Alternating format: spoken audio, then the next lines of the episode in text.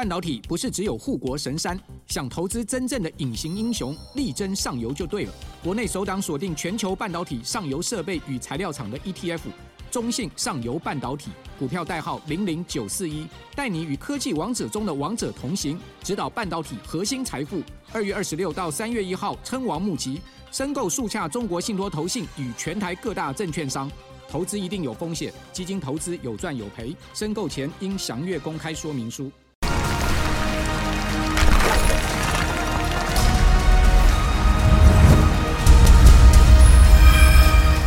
各位观众，大家好，欢迎回到《华视三国演义》节目。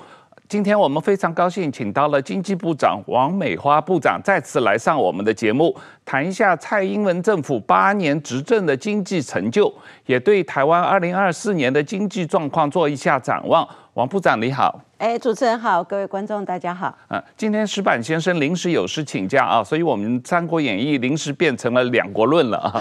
这个王王部长那个非常高兴，那个呃。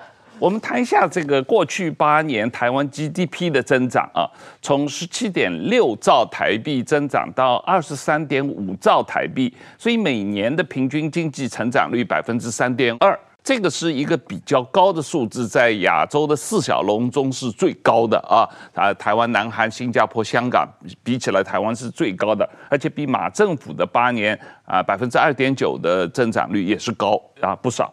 这个。原因是什么？为什么台湾经济加速增长？这个动力来自于哪里？好，我我想哈，这里刚好有国际上几个大事情，嗯、那刚好台湾都是在这个核心里面哦，嗯嗯、所以呃，让台湾现在的经济情况跟蔡总统上任前有很大的不同。嗯、那当然，第一个啊原因主要就是美中贸易战。嗯，那美中贸易战在二零一八启动的时候。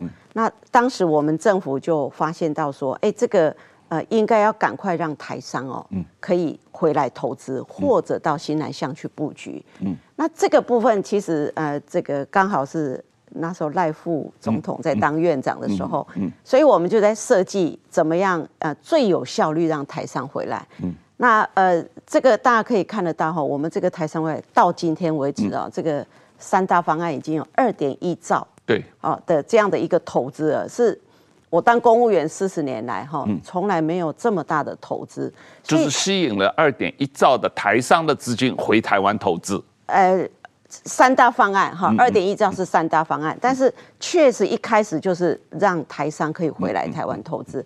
那那时候美中贸易战的时候讲的是关税战，呃，还没有开始讲科技战哦。那所以呃，关税。战之下呢，也都在讲安全的问题了。所以，我们第一批回来的是这个呃网通伺服器，呃电动车的零组件，包括自行车等等。那所以呃，我们成立了投资台湾单一窗口。非常快速的把他们吸引回来。那那时候，呃，我们其实最爱举广达做例子哦，因为广达林百里先生他的决策非常快速，所以他是我们台商回来，我们看了一下，是我们核准的第三家，嗯，哦，就核准他回来。这么大的公司啊。对，然后他回来呢，当时他也拿到这个利息的补贴也好，或者是他要找厂房、找土地呢，因为他来得早，所以当时呢，呃，寻找相对就。比较容易。当时他是要把高阶的伺服器移回来台湾，但是大家如果从现在来看，就可以知道，现在广达是 AI 伺服器里面非常重要的一个厂商。那这个跟当时他很快回来台湾设厂哦，也都有很有帮助。那当然不止广达，还有别的哦都回来。那这是第一个，我们的呃美中贸易战之后启动的这个台商回台投资呢，效率非常好哦。所以让台商呢大幅的回来台湾投资，那这个也是让我们在后来不管是处理闲置的土地也好，或者增加科学园区跟产业园区的开发，都是为了让台商可以回来投资。这是第一个。那第二个紧接着二零二零年就发生了疫情。嗯。那疫情台湾因为这个啊警觉性高哈，所以守得很好。那经济部当时被赋予的任务就是。呃，不能内用，餐厅不能内用，但是制造业一定顾好，不能让它停止运转。嗯，所以有没有刚好衔接的很好？就台商回来投资之后，就碰到疫情，疫情呢，各国都 shut down，结果台湾是疫情的时间，在台湾运转的非常好，嗯，所以我们在二零二零、二零二一的经济成长率很高，嗯，然后这个出口金额大幅的攀升，就是因为这个两个大因素，嗯，那第三个因素就是蔡总统上任非常重视这个科技研发哈跟生产。嗯，那里面最突出的确实是半导体哈，嗯，所以我们有一个机制，就是让台湾的这个啊厂商呢变成半导体的供应链，嗯，那另外也把外商呢吸引回来台湾，变成我们半导体供应链的一环，嗯，那所以呃这样的一个呃投资呢也加码非常多，即使不是在大陆，而是在台湾加码在台湾投资，嗯，所以这一些都造成台湾的这个目前的这个产业的状况了。跟蔡总统上任之前有很大的不同，那也是因为这样，让我们的出口呢有很大的一个成长。那不要忘了，台商回来投资以后，是不是就会增加从台湾制造了以后出口到全世界？对，那这个就是台湾现在的状况。是这个你刚才提到的出口，我注意到经济部网站上有一个数据啊，那这个是呃出口的数字嘛？啊，就是这三年呢，刚好是我们。这个呃历史以来呢，呃这个最高的三年，对，那今年呢，呃呃加上十二月，大概是四千三百亿左右。哦，已经到四千三百亿，大概是这样的数字。对，这个是呃四千亿美金啊，四千三百亿美金啊，美金美金不是台币，呃不是台币啊，都是很大的数字啊。是。那这个呃这么高的呃出口，这里面我看到注意到两个数字，一个是。实际上这呃八年，呃台湾对中国香港对中港地区出口也是有百分之七十的增长，即使我们没有接受九二共识嘛，我们一样是出口增长很多，但是对美国的出口增长的更快嘛啊，所以对于中国的出口的比例在下降，现在大概是降到了百分之三十五左右，从四十二降到三十五左右，这个。这个调整结构的调整，出口的区域结构的调整也是蛮明显的。呃，那这个就跟我刚才讲的这个，我们把台商回来台湾投资之后，嗯嗯、那它的这一些跟治安相关的这个敏感的高科技的，嗯，那就变成是在台湾生产之后，直接出口到全世界，特别是到美国、到欧盟。那最近大家讲的很夯的这个，嗯、我们的这个 AI 的这个供应链，嗯，然后在台湾生产之后。AI 的伺服器就出口到美国到欧洲，嗯、所以对美国的出口成长是呃超过了一倍以上。是，好，对欧洲的成长也是超过了百分之七十以上。是，那这个的增加就让呃今以前可能是台湾接单很大部分呃在国外生产，嗯、特别在中国生产。那现在呃在中国生产仍然是很大，但是。非常敏感、非常重要的科技呢，势必要从台湾直接生产、直接出口到其他的国家去。嗯，特别是高科技 AI 有关的产品，都要在台湾直接生产。所以你这里讲到的那个数字，就是今年虽然说出口比去年有下降，因为去年是历史高峰嘛，今年这个半导体有一些产业链的库存的调整嘛，有下降，但实际上最后一个季度。呃，十月、十一月、十二月，实际上有很大的恢复嘛？哎，这个就是我们讲的，嗯、我们呃，媒体一直问我说啊，那会不会慢慢变好啊？嗯，那不仅是出口，呃、嗯，逐季跟逐月在增加哈，嗯、跟去年相比，那呃，从股市就看得出来哦、嗯啊，当然，很多的外资都看好台湾哈。那看好台湾的原因是，呃，虽然呃大的趋势是在二零二四的时候，呃，全球的增长其实是。呃，缓慢的增长而已，甚至还有很多的不确定因素。嗯、但是台湾掌握了这个 AI 的相关的伺服器、晶片等等，嗯、都是让台湾的出口呢有很大的动能。嗯，那当然还有包括像电动车的这个供应链，嗯、包括这个奥运的题材，台湾的这个纺织业等等，嗯、所以可以支撑台湾在今年度的这个外销呢。呃，都是还是可以成长的。对啊，你刚才谈到的股市这个数字，这个是我在行政院院长的这个脸书上拿下来的。不过这个是到十二月十五号的数据啊。这个呃，蔡政府上任以后，这个呃，台湾的股市涨了百分之一百十七啊，应该不止了，因为到今年年底，去年年底。应该涨了将近百分之一百二十了啊，这样的一个状况，这个确实是在亚洲的相关的国家里面，四小龙的国家里面啊，表现特别优异的啊，这个情况也是呃反映在我们的 GDP 增长，也反映在股市，也反映在出口上面啊，没有错哈。那所以呃，台湾的这个。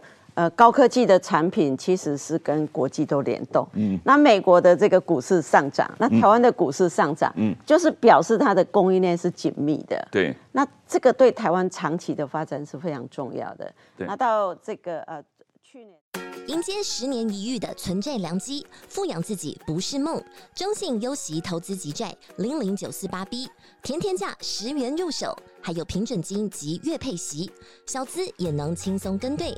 零零九四八 B 投资就是发，五月二十二到五月二十八号飞跃募集，一同再现王者新高度。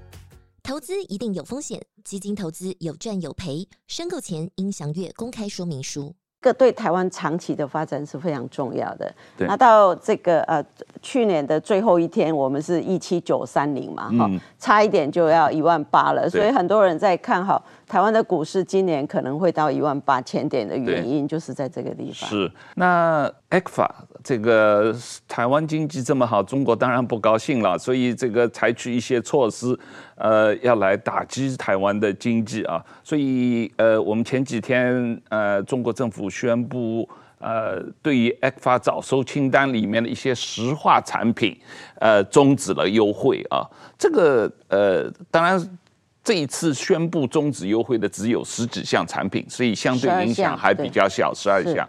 但是他们已经启动了啊，已经认定中台湾有什么贸易这个壁垒的问题，所以有可能要全部终止 ECFA。如果全部终止的话，对台湾出口长远影响有多大？我我想第一个我先讲哈，那中国的这种国际上非常有名，都在讲经济胁迫哈。那经济胁迫的呃这样的一个概念呢，其实呃很大一部分就是在讲。中国对非常多的国家哈，包包括我们看到的，呃，这个南韩、日本、立陶宛、澳洲、加拿大等等哦，每个国家都是中国有它的这个政治的目的之后呢，那就用这样的一个经济的手段来逼迫你，可不可以跟随他的一个政治的诉求？那台湾常常在这个压力下，农产品就是一个非常好的例子哦。那所以呃，对这个经济胁迫的部分，我们一定要心理的准备哈。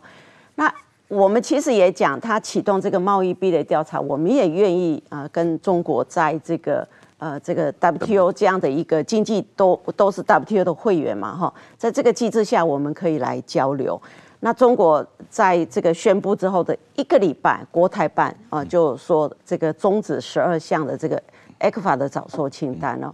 那这个非常明显都是在选前的这样的一个借选的动作了哈，其实是很不应该。那不过啊，这样的一个东西，我们啊其实都有做最坏的准备。那 ECFA 全部的这个商品呢，在呃去年我们出口到中国的 ECFA 的商品是两百零五亿嗯美金，美金哈。那但是到今年哈，其实又下降了非常多。我们估计到今年。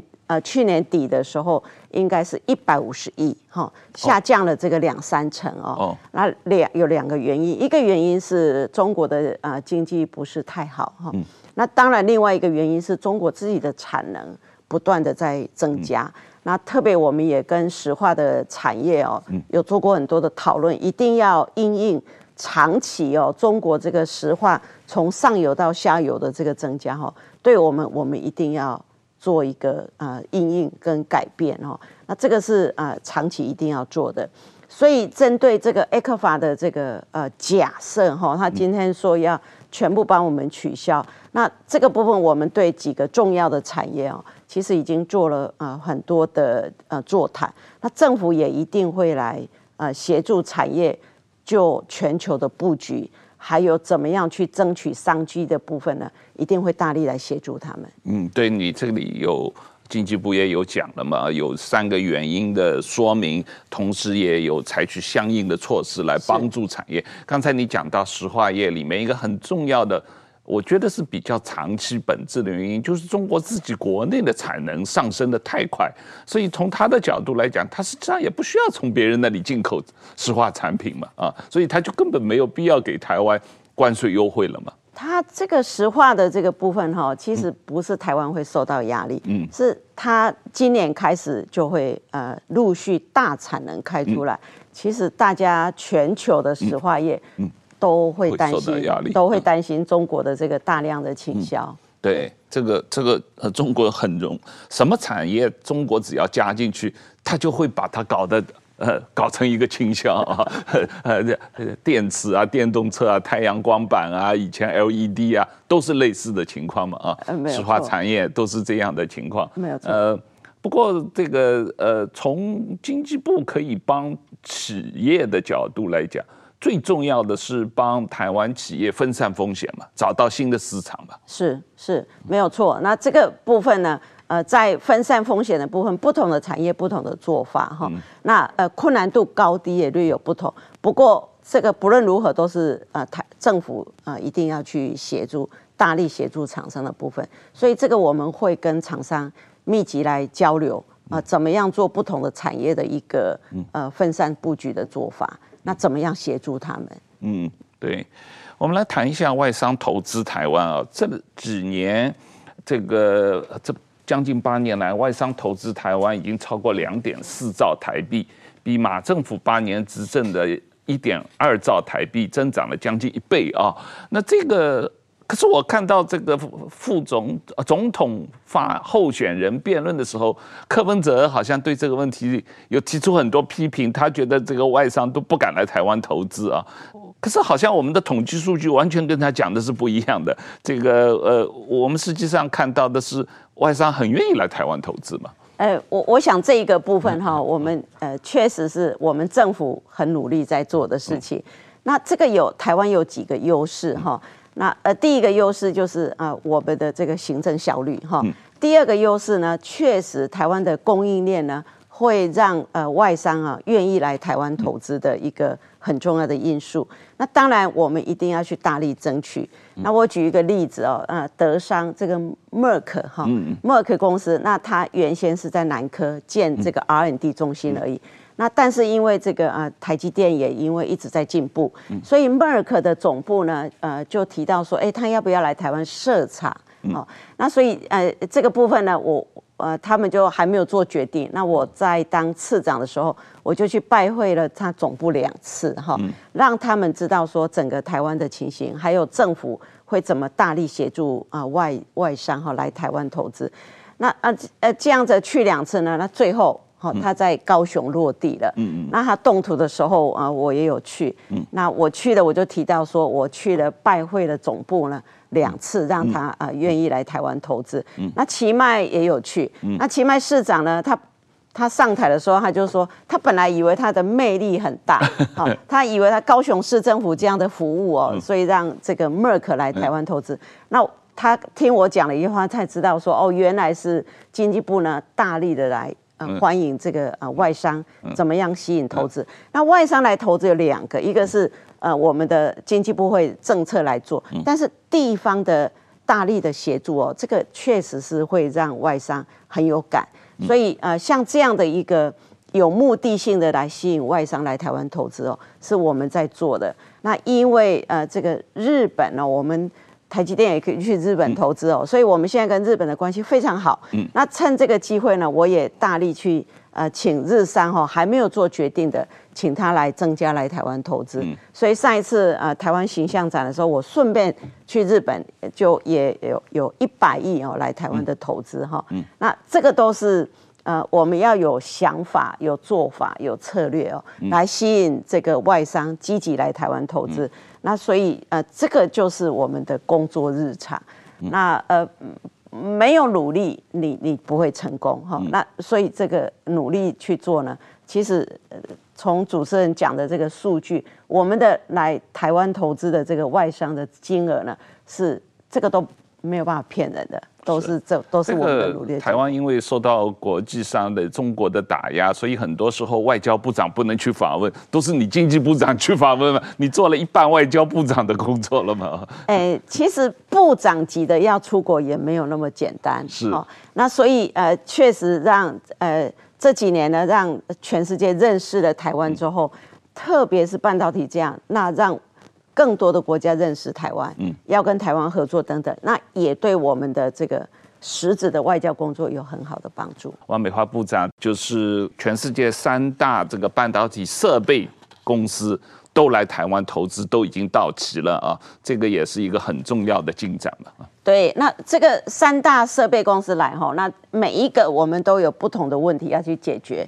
比如说阿斯摩在林口这块地，那这个时候我们就跨部会来讨论这块地怎么样来提供给阿斯摩来使用。那当然阿斯摩也提到他会把他的相关的供应链来，更重要是他会让台湾的供应链更紧密的结合到它的里面来。那呃，Applied Materials 呢，在台湾经营很久了，但是它也有一些问题哦。那我们也帮他克服，比如说他希望台湾的这个呃零件的物流中心呢。原来的规定呢，会让他没有办法成立零件物流中心。那我们就去跟财政部沟通，哦，让他说，比如说这些零件，假设部分是在中国做的话，那进到这个物流中心之前，不要先就要经过核准才可以进来，是从这个物流中心，如果要进到国内厂商的时候，才需要呃这个审核。那这样就可以让它的时间呢加快。那这个也有益于它在台湾的这个呃相关的。呃，投资跟布局，那这个呃，科林呢是最后一家啊，最近呃确定的。那我们就是希望把国际的最大的这个啊设备公司呢，透过这个呃相关程序的解决，还有怎么样促进它跟台湾供应链的合作，那给予这个呃研发的补助哈，不管是外商或者是台商，那这个都呃这个有助于让它的群聚更为紧密。那这个就是台湾现在走的路，是。可是好像我们的蓝白总统候选人都批评台湾五缺啊，但是呃，这个外商和这个台商都愿意来台湾投资，我们怎么解决这五缺的问题？台湾到底缺不缺电？呃，第一个哈，呃，台商回来投资了以后，确实会担心，哎，土地有没有，水电有没有？那这个部分我印象非常深刻，就是。这个当时赖副总统在当行政院院长的时候，他第一个到我们经济部来的时候，就是来谈这个五缺哈，怎么样去提供解决方案。所以我们现在开了非常多的园区，当时也是设定这个产创条例哦，把这个闲置的土地哦要去处理，这个也是一个很大的改变。我们就拿回来这个到将近两百五十公顷的土地哦，让它去开发。那电的问题是大家最、嗯、最关心的哈，嗯、那电的部分事实上，蔡总统上任以后呢，嗯、这个核了的这个一千七百万千瓦的这个电力呢、嗯、要增长，嗯、那这个跟当时马总统核的这个差距非常大哈，嗯、所以也就是因为这个呃早先呢都没有去核这个电力，嗯、那造成这个呃这个蔡总统。接任的当时，其实是我们被宰的电力最紧张的时候。呃，对，啊，那曾经低到才一点六四，哈，是这个其实是二零一六年五月份的数数据。对，那电力的这个呃建设呢，其实都要五年到这个呃七年左右，所以你不提早来作业，其实电力是涨不出来的。所以第一个这个啊电力的部分呢，啊这几年增加了非常多哈。那第二个再生能源也是因为蔡总统上任之后大力的发展，所以我们再生能源呃以这个呃去年最后一天哈呃非常明显，就是说那个再生能源的渗透率哦高达百分之三十三，嗯，那这个呃其他的这个火力电厂呢就占百分之三十哈，燃气三十，燃煤三十，那这个就是再生能源增加了以后呢，让这个整个的状况不一样，嗯，那。我要讲的就是说，很多人会讲台湾的电缺不缺电，特别有一个教授，嗯，大概每年都会去提到说啊，下明年一定会缺哈，一定会呃停电等等的。那这几年来，我们其实没有发生让他讲的这个停电，确实有发生的几个事故，但是不是电不够的问题，是缺电造成的，不是缺电造成的。那更重要就是说，你再生能源增加越来越多以后，你的整个电力的调度不一样了，嗯，你的税修排程也不一样，嗯，所以现在供电的啊，反而是注意夜间风就可以了。那日日间的部分呢，因为太阳光电非常多，所以它整个的调配也不同。所以过往的呃老师们可能都以为说啊。增了几个机组，除以了几个机组，这样加减哦，就可以得出你缺不缺电。那现在的调度的状况其实完全不一样了，所以我们的这个备载的容量哈，还不是备用哈，这个备载容量常常都远远超出十趴以上哦。就是呃，在这几年的这个电力的调度上，其实做了很大的一个改变跟改善哦。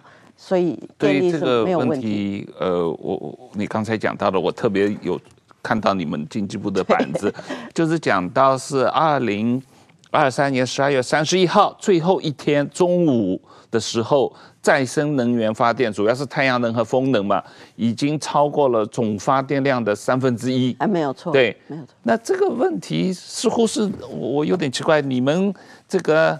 不是提出到二零三零年才达到百分再生能源达到百分之三十的目标，怎么上个礼拜就达到了呢？哎，再生能源它会有时间性哈，嗯嗯、所以太阳光电是白天很多，嗯、那夜里就甚至零了哈。嗯、所以这里讲的是在呃。中午、呃、那一天中午的时间，中，午的时间，因为太阳光电也非常好，风也非常好，嗯、所以呃，太阳光这些的再生能源占比就非常高。嗯、但是呃，我们这个讲的年度是全年来看，好、嗯、的全年的占比，对，嗯、所以二零三零年全年来看，必须要占百分之三十的话，那非常有可能到这个那时候的中午的再生能源。如果冬天的时候可能高过六七十以上，嗯、对，那所以最关键的除了这个呃白天和晚上调配的问题，可能还是有一个电能的储蓄问题，就是你白天太阳能、光风能发的电能够把它储存起来，晚上也能接着用，这个问题怎么解决？啊、呃，没有错，当再生能源越来越多的时候，储能的设施也好。嗯或者把再生能源转成氢能也好，等等，都是在再生能源之后越来越复杂的一个电力的调配的问题。那这个是全世界各国都在积极发展的。那确实储能也是其中一个项目。我们现在储能的部分呢，也确实一直在增加当中。嗯嗯，呃，所以说从对于再生能源的这个发展目标来讲。这个三党实际上差距并不很大，是是是，差距不大。你如果呃现实来看这个我们的发展的路径图哦，跟可能的方向，你看这个几乎是非常相似的一个占比。嗯，对。那最关键的争议还实际上还是在。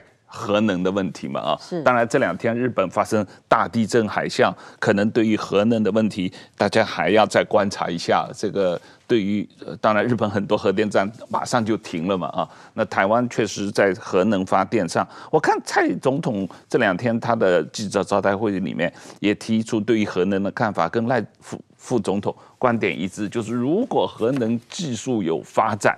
啊，解决了安全和核废料的问题的话，然后大家有共识，共识的话，是，我们可能对于核能的发展会有一些政策的调整，但是这有前提条件嘛，啊，是，那那呃，离岸风电是一个比较特别的状况，呃，很快讲一下，这个是这几年台湾发展呃非常的。呃，可以说很成功的一个部分，虽然受到疫情的影响，有耽误了一年多，可是现在赶上来，已经超过日本和韩国了吧？哎，没有错，在亚洲国家哈，台湾其实是一个发展离岸风力最快的一个国家。那因为发展离岸风力，其实涉及到非常多的问题哈，包括你整个供应链的问题，你的基础设施问题，还有跨部会解决的问题哦。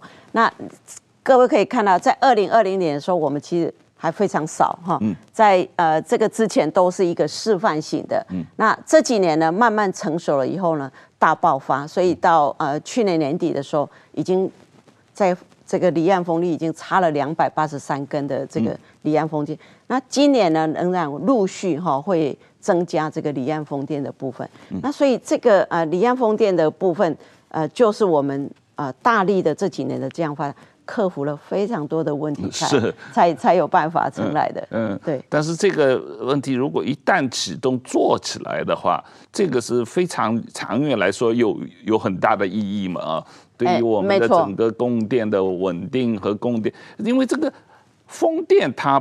不受白天晚上影响吧？晚上也一样有风嘛，一样可以发电吧？哎，离岸风机它反而是白天晚上，它冬天最多。嗯哦，冬天最多。那它确实夏天哦，呃，这个风力比较不好。哦，夏天会比较少。是。但是它冬天就是。台湾又刚好是空污季哦，是。其实台湾的空污季主要不是台湾自己，是来自中国大陆这个进来也非常多。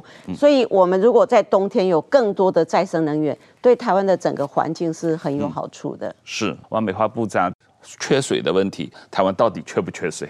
呃，我们非常喜欢提到台湾的这个前瞻基础建设，那很多呃管线呢都是在前瞻计划里面哦，呃去做出来的。当时哦，前瞻建设非常困难哦。嗯。可是呃，这一条是桃竹干管哦，嗯，就是这个呃，从桃园呢把水管拉到这个新竹来。嗯。那结果我们在做的过程呢，刚好就碰到百百年大旱。嗯。那百年大旱的这个二零二零到二零二一的这段时间呢，呃，台湾非常紧张哈。嗯。那我们就盘点了我们有哪些工程可以尽快来做。那这条干管呢，本来是二零二一年的。五月底哦才会完成，嗯，可是，在二零二零年的下半年就没有台风了，嗯，然后冬天更没有雨，那我们就非常紧张，所以我们当时哦就请同仁能不能提早啊来做这个呃这一条的桃竹干管。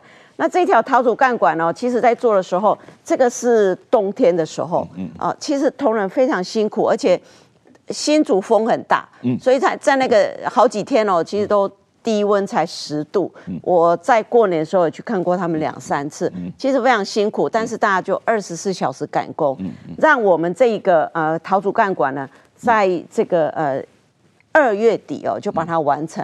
那记得当时哈，在这个呃年底跟一月的时候，国际的媒体哦，包括路透社啦、金融时报、BBC 等等，都在关注台湾有没有呃水哈，有没有水？那我。大家会想说，台湾有没有水？为什么国际媒体会关注？那就是因为这条管子哈会拉到新竹去。假设没有这条管子，竹科特别是台积电没有办法生产的话，哇，那二零二一年会影响全球是很大。嗯，所以我们这个提早到二月底完成哦，我们就估算一下这个竹科一季哦的这个呃。这个产值就高达一千三百亿，那如果两季就两千六百亿哦，所以我们这个提早了四个月完成哦，就让整个竹科甚至大新竹地区就这个有水可以用。这条管子多大你知道吗？这个管子我们当时供到新竹的时候，一天可以二十二点五万吨，哈，那新竹一天的用水是五十四万吨，所以等于是四成啊，都靠这个管子。来供应哦，就让这个新竹的供水无虞。嗯、那那时候的宝山、宝二水库大概都只有两帕、三帕，嗯、所以这个是不仅救了新竹，是救了全世界哦。那我们就讲说，这个就是一条水管救世界，嗯、当时就是这样来。那不仅哈，不仅保住了我们这个竹科，特别是晶片的生产，其实更重要是让全世界看到台湾的。这个效率跟韧性哦，这个非常重要，那赢得全世界的信任哦，嗯所以我们一直对这这个管子呢非常自豪。那事实上，前瞻建设，对水环境的建设，在这几年有非常大幅度的改改变哦。也就以前一直想的可能是盖水库，但是因为台湾的这个南北水量不一样，而且盖水库是非常困难，所以我们这个调度还有利用这个浮流水、再生水，都是我们这个新的方法。那这个就是让台湾的水的调度没有问题。所以台湾是北水南运、南电北送。哎，对，讲得非常好哈。那所以我们就不断的把北边的水哈，翡翠水库的水怎么样呃供应这个呃大这个呃这个大台北地区之外，再往南到新竹，那新竹可以再往南调到呃调到桃园，桃园再到新竹等等。那这个对啊整个北部的供水很重要。那中部南部我们也一直用这个珍珠串计划，跟南部有这个增文南化连连通管线哦，就是让这个水可以相互的支援，这个其实是非常重要的。嗯，刚才你谈到了这个前瞻计划啊，那这个。好像也受到很多批评，呃，但是这个实际的结果是对于台湾刚才经济的发展有非常重大的作用和影响。那这个对于政府的财政，实际上，嗯、呃。实际上这八年下来，政府的财政变得非常好啊。虽然说我们好像花了很多钱，可是钱花的越多，财政越好。这个也不知道是怎么搞成的啊。这个我们看到的数据是，这个蔡政府这个这八年下来，这个呃政府的长期负债占 GDP 的比例，从这个马政府时期百分之三十七，现在降到了百分之三十二。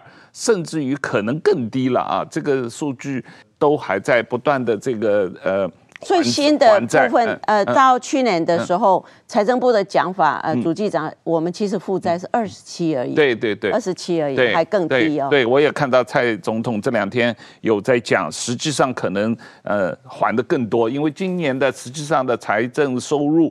也是比预期的要高很多嘛啊！这个政府很能收钱啊，一直收更多的钱，这个什么道理造成的？对，这个非常重要哈。那这个就是为什么呃我们的还可以还债，还可以这么多的建设。对，那这个原因都是来自于嗯刚才我讲的，我们让台商回来投资。嗯，我们在疫情期间守得非常好。嗯，所以这个其实都是有很深远的影响的。那疫情的这个三年的经济表现啊，其实一直到现在，非常多的呃外国的这个呃这个政府或者智库也好，来来访问我的时候，都还在提台湾这疫情三年哦，呃这个这个经济成长力有这么优异的表现，都跟我说很嫉妒也很羡慕哦。那这个就是呃其实是一个很根本的一个改变。那所以。台商回来的这个带动的这个我们的税收也好，经济成长也好，是有很大的一个效果的。对，我我我觉得蔡总统非常自豪啊！这两天这个元旦的呃演讲里面也提到，实际上在他如果到明年他卸任的时候，可能在他任期八年还债要超过九千亿台币啊！对，很多的这个呃还债我。我我反而觉得他是不是财政政策过于保守了？他怎么这么舍不得花钱？跟全世界其他主要的 OECD 发达国家比起来，我们真的是呃政府很不愿意花钱啊。其他国家政府的这个呃债务跟这个 GDP 的比例都是百分之一百以上或者百分之六七十，跟我们完全不一样哦。这个很多的财政学者哦都有跟你一样的看法，但是在台湾。这个财政这个负债比增加，很多在野党都会批评的很厉害，所以对政府来讲的话，就变成遵守财政纪律，但是又可以还债，又可以建设，这是一个 perfect 的。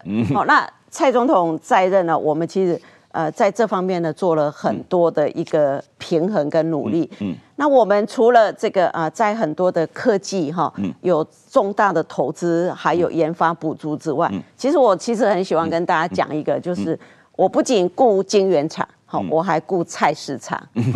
那这几年我从次长到这个部长里面呢，呃，我们在各地方的这个市场跟夜市里面呢，我们做了非常多。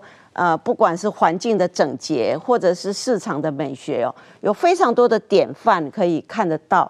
那这个看得到的是在这个新北的这个保安树林的这个保安市场哦。那原来旧的市场就是很脏、很凌乱等等。那我们给他的做了一个市场大大改造哦。那这个可以让市场呃去去买菜的心情会更好。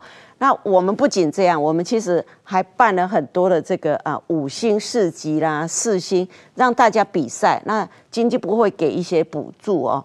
那另外就是摊位哈，也希望他们摊位去改造。那我们也是希望引进更多的二代，愿意到市场去。我上个礼拜才到这个高雄的这个龙华市场，嗯，那其实你下一次去你会很惊艳哦，里面非常的整洁干净，而且很多的摊位都非常好吃，所以希望让逛菜市场让平常的庶民呢可以有感，这个也是我们的投资哦，虽然相对的。呃，经费哦不是那么的大，但是我都一直在推广这个市场的改造，这个对台湾也是非常在地化的。哦、这个我还真是第一次第一次听到，因为我以为这种事情都是市政府管的嘛，哎，这不应该是新北市政府管的事情。然后，但是你呃经济部也要出钱，是这个概念。对，这个其实经费都是经济部出的多，好、哦，都是经济部在出钱。那我们觉得。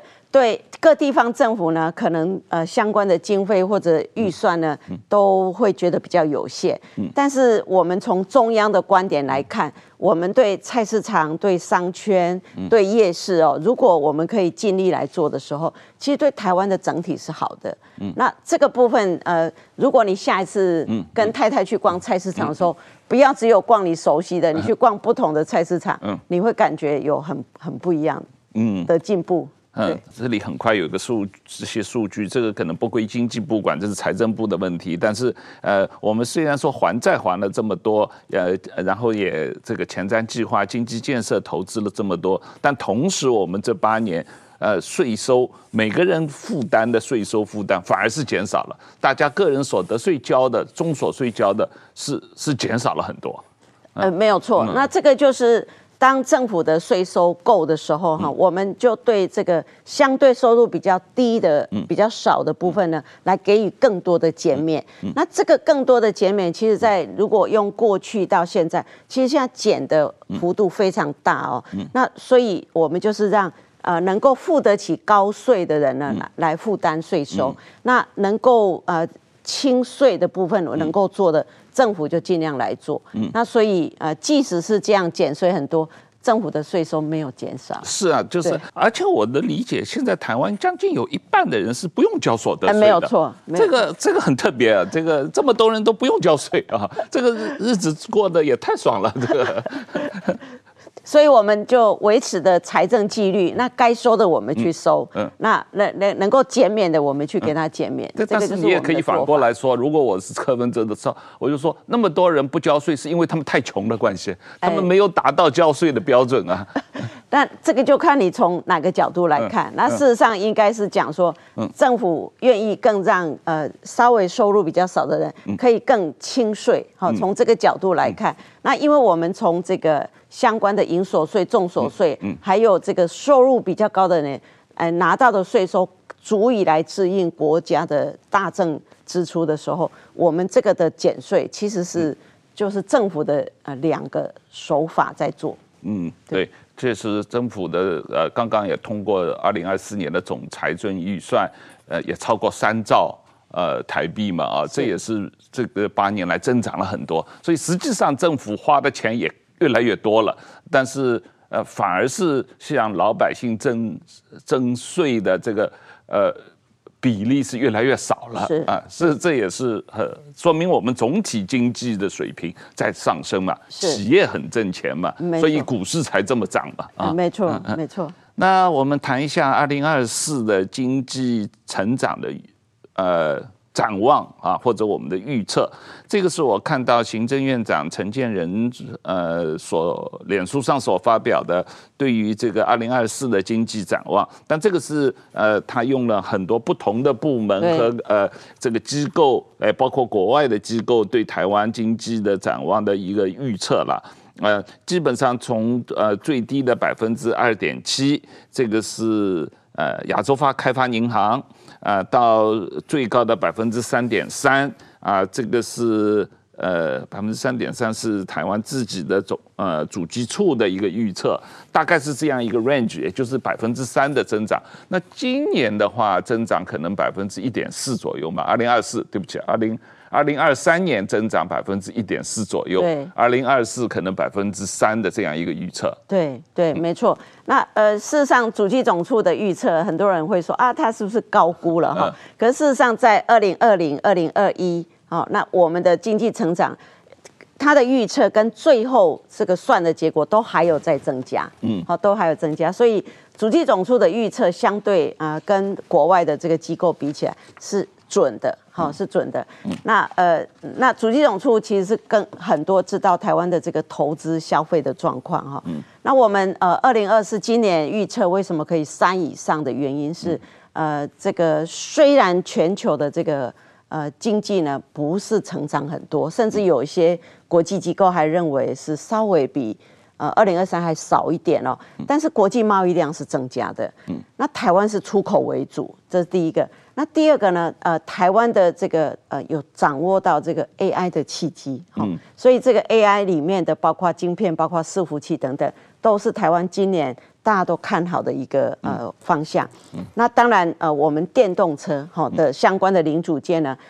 正在加大跟各个国际大厂的合作，那陆续都会看到开开花的这个情形，嗯嗯、所以这个也是可以期待的。嗯，那再加上呃，包括今年有这个奥运的题材，好，所以我们的纺织业等等，呃，常常会是这个机能部啊，是这个奥运题材里面的一个。会有呃增加的商机哦，所以我们预测哈，这个今年一定有三以上的原因是这样子。嗯，所以你们对出口也比较看好，对二零二四的出口比较看好。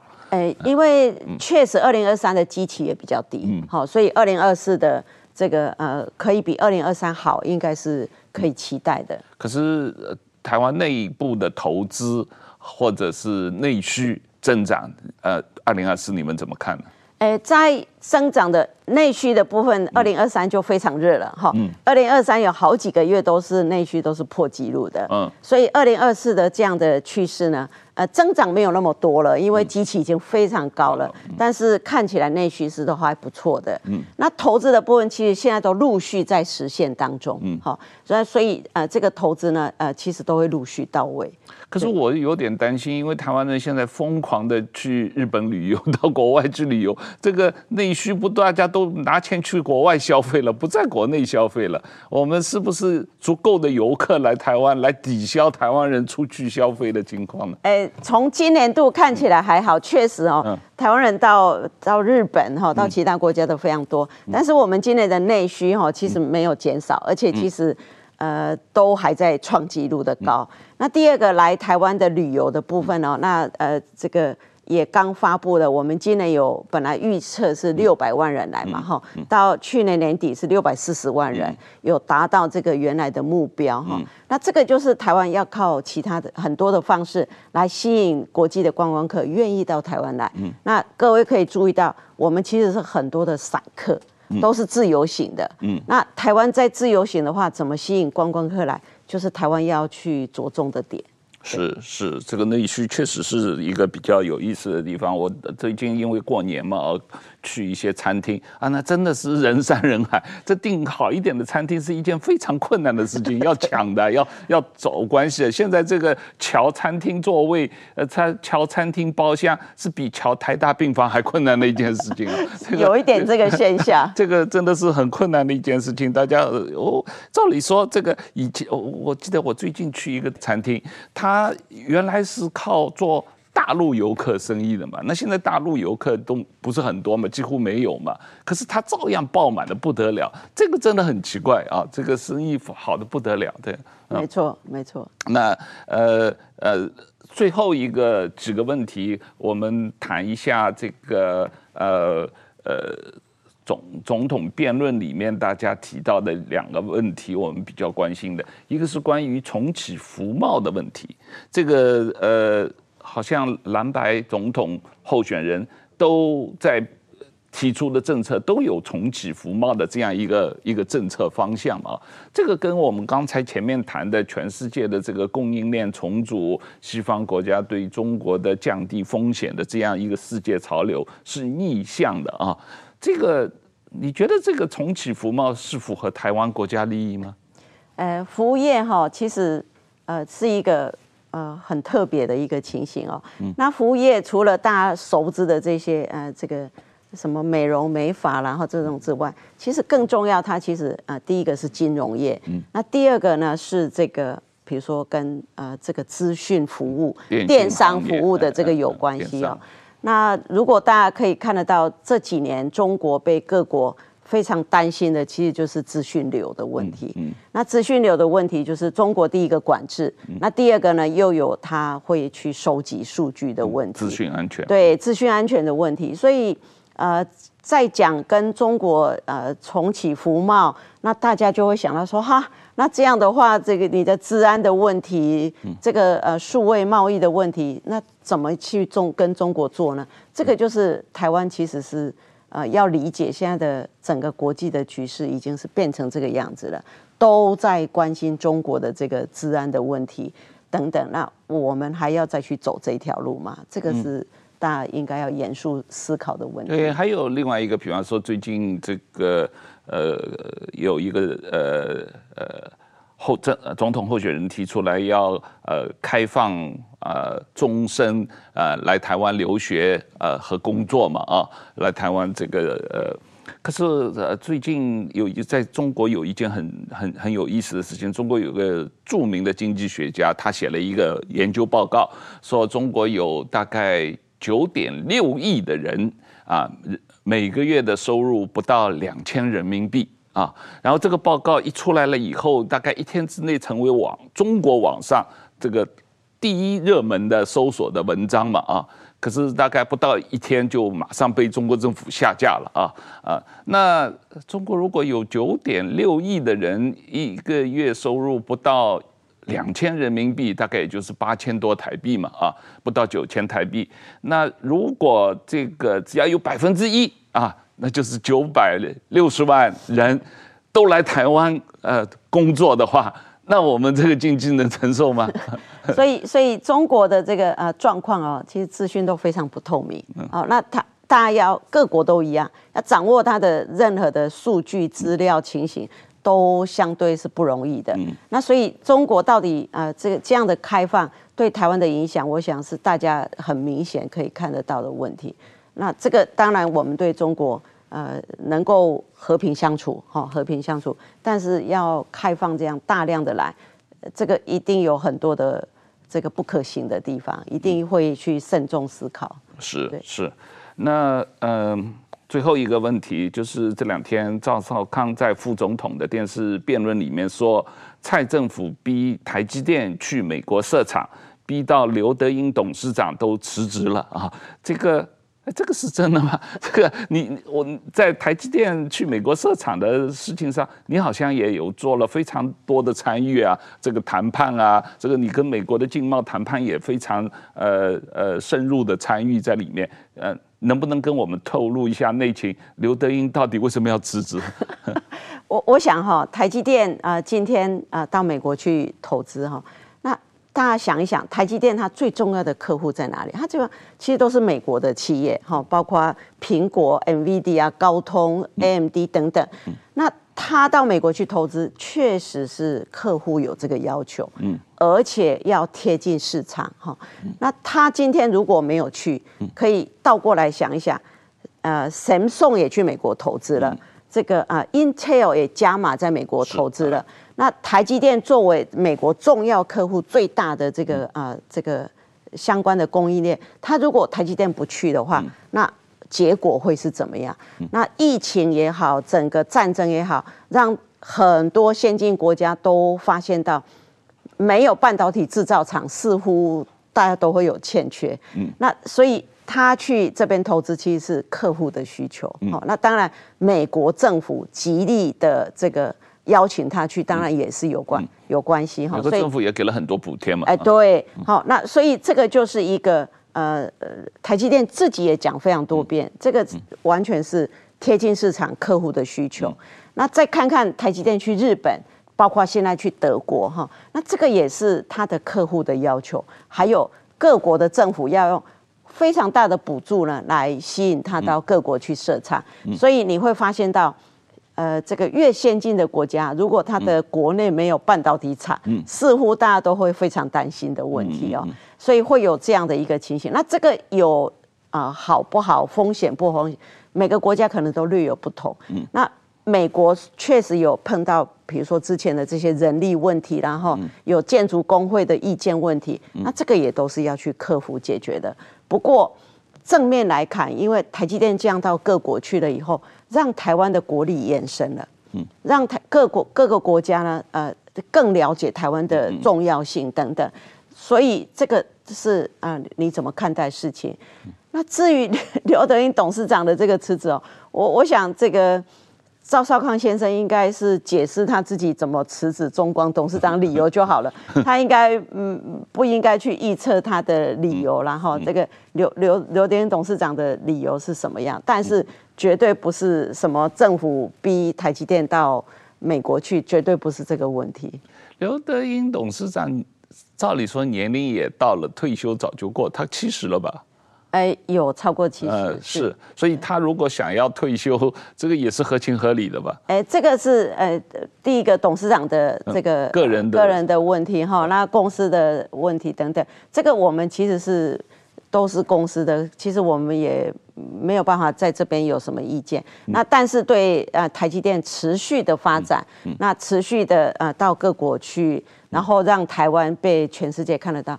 这个仍旧是台湾最重要的一个发展。那当然，台积电的最先进的制程哦，一定是在台湾研发，在台湾先生产。